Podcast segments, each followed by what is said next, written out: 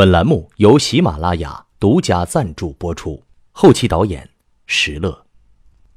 用声音镌刻画面，大鹏讲故事第二十五集。我把荒村公寓的灯全都开开了。如果外面那些拆迁工人突然看到这栋空关着多年的老宅，一下子亮出这么多灯光，大概会被吓个半死吧。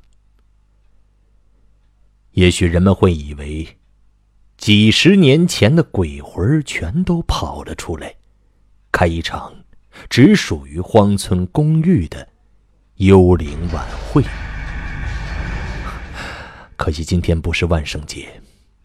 想到这里，我突然笑了出来，我自己都感到奇怪。都到了这种境地了，怎么还能笑得出来呢？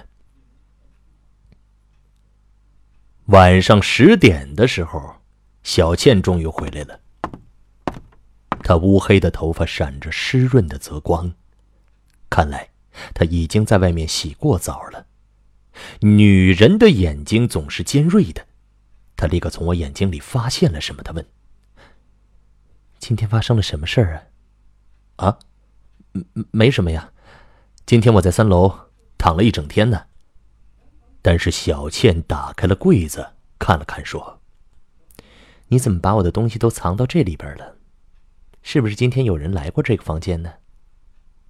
哎呀，又给他发现了。我尴尬的傻笑了一下，只能把孙子楚来过这里的事情老老实实的告诉了他。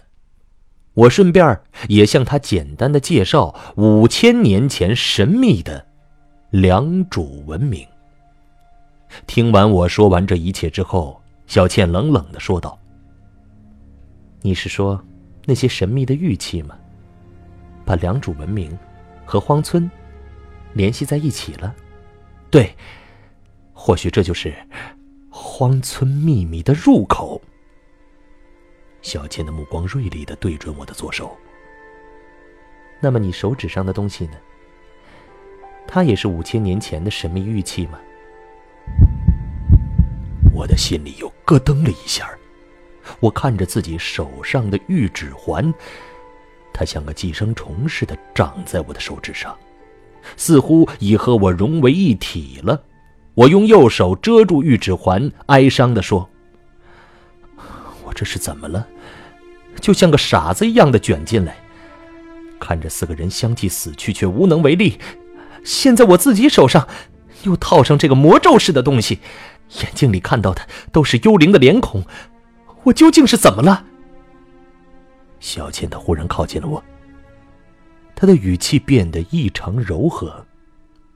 这不是你的错，不用担心，有我在你身边，你就不会有事儿的。终于，我克制不住自己了。我把这几天所有的烦恼都发泄了出来。有你在我身边，你以为你是谁呀？《聊斋》里的聂小倩吗？还是五千年前的良渚女巫呢？他静静的听我说完，表情是那样的镇定自若，一句话也不说，就这么看着我。我这才意识到自己失态了，我低下头，抱歉着说：“对不起，我不该对你发脾气。你知道，我是从不发火的。可现在这种境地让我太绝望了。”小倩她依然盯着我的眼睛，没关系的，真的没关系吗？刚才我是不是吓到你了？不，你永远都不可能吓到我的。忽然，他伸出手，摸了摸我的脸，微笑着说：“早点休息吧，睡着了，就不会恐惧了。”嗯，我点了点头，走到门口，又回头说道：“可是睡着了还有噩梦呢。”小倩微微的一笑说：“ 晚安吧。”在卫生间里洗了一把澡，我就回到三楼的房间去了。今天晚上所有的灯都亮着，其实我很不习惯在有灯光的房间里睡觉，但也只能咬着牙，闭着眼睛，席地而眠了。昏暗的灯光始终刺激着我的眼皮，我辗转反侧了许久，才睡着。不知道过了几个小时，忽然有什么声音刺激到我的耳膜，把我从黑暗中缓缓的叫醒。我的心立刻激荡了起来。那声音带着特殊的旋律，催促着我睁开了眼。三楼的灯光还在亮着，那声音似乎是从底楼传来的。我跌跌撞撞跑到了外边，终于听出那是钢琴的声音。嗯，荒村公寓里怎么会有钢琴呢？我侧耳倾听了片刻，觉得这旋律十分的熟悉。对，对，对，对，这是李斯特的钢琴曲《直到永远》。这也是我一直很喜欢的音乐。循着那匈牙利人谱写的旋律，我蹑手蹑脚的走下了旋转的楼梯。底楼的大厅里一片漆黑。奇怪了，我记得这里的灯应该是开着的，但那泉水般的钢琴声却犹如诱人的少女吸引着我，让我瞬间。忘掉了恐惧。此刻，在这黑夜里的荒村公寓中，响彻着李斯特的钢琴曲。我感觉自己到了十九世纪，在匈牙利黑暗的森林中，倾听着城堡里少女她的弹琴和歌声。我无法用更多的语言来形容了。那钢琴绝妙的音色，再加上李斯特的旋律，那仿佛是一对天生的情人，正在这荒凉的夜里两相厮守，窃窃私语，柔情似水的，正如这曲子的名字，直到永远。钢琴声是在这古老的房子里湍湍的流淌着，引诱着我发现了那线光亮。那是大厅旁边的房间里，琴声正是从里边传出来的。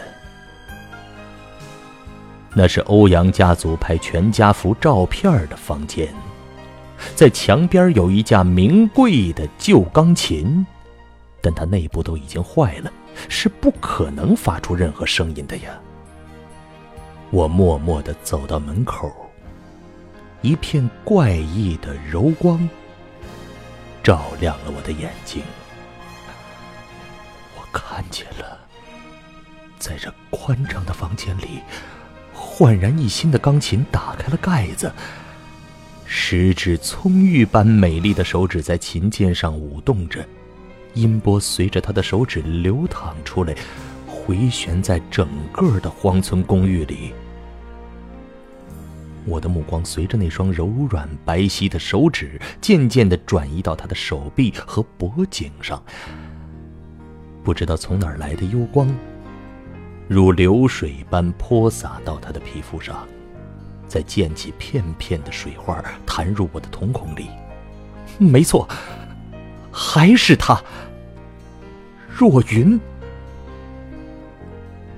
我像是做梦似的看着这个五十多年前的美丽女子，她身着一身长长的裙子，白色的裙摆覆盖着双脚，黑发披在肩后，她全神贯注的倾注在钢琴上，眼睛几乎是半闭着的，食指只要一触到琴键就会发出音符来。她是那样的，如痴如醉。似乎正体会着这支曲子的灵魂，永恒的忧伤之爱。您正在收听的是由喜马拉雅出品的中篇悬疑纪实文学小说《荒村公寓》，由大鹏播讲。你也可以搜索微信“大鹏讲故事”，查看拆除之前的荒村公寓。正当我几乎无法自持的时候，钢琴的声音突然停止了。若云的双手停在半空，手指微微的颤抖，然后他缓缓回过头来，目光对准了身后。这个时候，我才发现房间后边还站着一个人，一个风度翩翩的年轻的男子。他穿着黑色的衣服，笔直的站在窗边光线照在他的脸上却是惨白惨白的。他就是若云的丈夫，欧阳家的传人。房间里鸦雀无声。光影在男子的脸上晃来晃去，他缓缓走到若云的身边，把手搭在她的肩膀上，我的心一下子悬了起来，我不知道自己该怎么办。这时候我才感到手指上隐隐作痛，原来这疼痛已经持续了很久了。我颤抖着看了看自己的左手，柔光照亮在玉指环上。那些猩红色的污迹仿佛越来越鲜艳了。啊不！恐惧到极点的我高声叫了起来，瞬间那片白光消失了，房间里又陷入了一片黑暗，眼前什么都看不到了。我惊慌失措的摸着墙上的开关，但好一会儿都没摸到。忽然，一只手搭在了我的肩上，我颤抖着回过头来。却闻到了一阵淡淡的暗香，几缕发丝抹在了我的脸上。房间里的电灯亮了起来，一张熟悉的脸出现在我的面前。哎呀，原来是小倩！她正睁大着眼睛站在我的对面，与我相隔不过几厘米。我甚至能感受到他呼吸正扑到我的脸上。我们就这样怔怔的看着对方。十几秒后，小倩后退了几步，脸颊泛红的说道：“你怎么会在这里？我，我也想这么问你呢。”小倩穿着一件薄薄的睡衣，她抱着自己的肩膀说。刚才我做了一个梦，噩梦。我连连摇了摇头。噩梦已经成了这个故事中出现频率最高的词汇了。啊，不，不是噩梦。他忐忑不安的走到那架钢琴前面。我梦到了钢琴的声音。那首钢琴曲非常的美，好像是，好像是匈牙利钢琴大师李斯特的《直到永远》。这段梦中的钢琴曲使我感觉到很奇怪，于是我走出房间。当走到楼梯口的时候，突然看到你大叫了一声，我立刻就走了过来，却看到一个黑影站在门口，然后你就打开电灯了。说着，我也走到钢琴的旁边，看着依旧破烂不堪的钢琴。我怎么也无法想象，它居然能弹出那么美妙的声音。我打开了上面的盖子，伸手在琴键上按了几下，还是什么声音都发不出来。那么，我刚才听到的钢琴声又是怎么发出来的呢？难道那也是五十多年前的钢琴声吗？可是。这钢琴的声音，怎么又跑到小倩的梦里去了呢？小倩伸手捅了捅我说：“哎，你在发什么呆呀？”我苦笑了一下，回答：“我在想刚才听到的，还有看到的一切。你究竟看到什么了？听到什么了？好吧，我现在相信你了，你说吧。”看着他诱人的眼睛，我不由得点了点头，把刚才看到的一切的离奇的景象都如实的告诉了小倩。但他听完之后，仍然将信将疑的问：“你真的看到了五十年前的人？”“是的，我看到若云了。”我轻轻的念出这个名字，同时抬头看着天花板，似乎在说给某个幽灵听，然后用骈文的形式认真的说。是我亲眼所见，亲耳所闻，绝非梦境。我环视了房间一圈，摇了摇头说：“这深更半夜的，咱们别站在这儿了，咱们上楼去吧。”小倩似乎相信了我的话，也赶紧跑出了这个房间里。回到了二楼，我感觉自己浑身上下疲惫不堪，轻声的对小倩说。睡个好觉吧。然后我跑上三楼，躺倒在席子上。这个时候，我发现手指已经不再疼了，玉指环也没有了异样的感觉。盯着那块红色的污迹，我忽然感应到了什么似的。难道是因为这枚玉指环吗？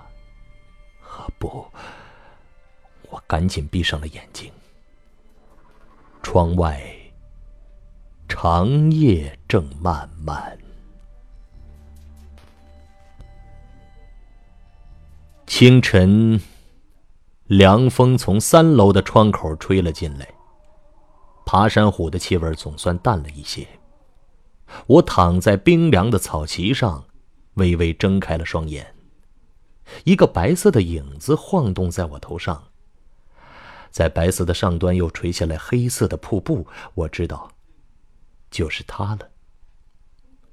我的眼睛渐渐看清了，小倩穿着一件白色的睡袍，黑发垂在胸前，低头俯视着我。他的目光是那么奇怪，像电流一样滚过我的全身，使我浑身都不自在。我看了看窗外，阳光还没有射进这个房间里，大概只有清晨六点多吧。我迷迷糊糊的爬了起来，问道：“你怎么上来了？现在还早啊。”小倩的脸色苍白，额头还有一些汗珠，几缕发丝贴在她的脸上，又是一副楚楚可怜的样子。她用悠悠的气息回答我：“刚才。”我做了一个噩梦，又是噩梦。他的声音着实让我吓了一跳，我从来没有听过他有这种嗓音。再想想昨天半夜里的那幕，我摇着头问他：“你梦到钢琴声了？”“不，我梦到那对男女了。”“那对男女，你是指若云和她的丈夫？”是的，我现在终于知道了。但小倩却突然停住了，她把头别到一边我着急的问：“啊，你知道什么了？”那个男人就是典妻的儿子，典妻之子。瞬间，我的眼前浮现起进士第的后院那口梅花孤独的老井。在那幽暗的深处埋葬着典妻的肉体和灵魂。我走到窗边，深吸了几口气，我点了点头，说：“没错。如果典妻的故事是真的，那么他为欧阳家生的儿子，到一九四八年，也应该长大成人了，到了娶妻生子的年龄了。”从时间上推算是完全吻合的，而且欧阳老爷也只有这么一个儿子，自然就是典妻所生了。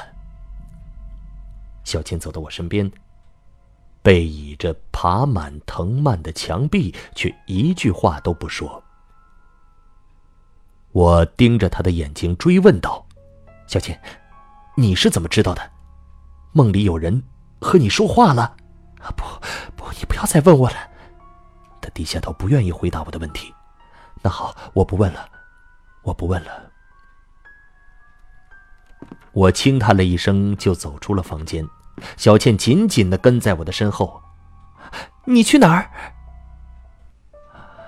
今天的故事就讲到这里。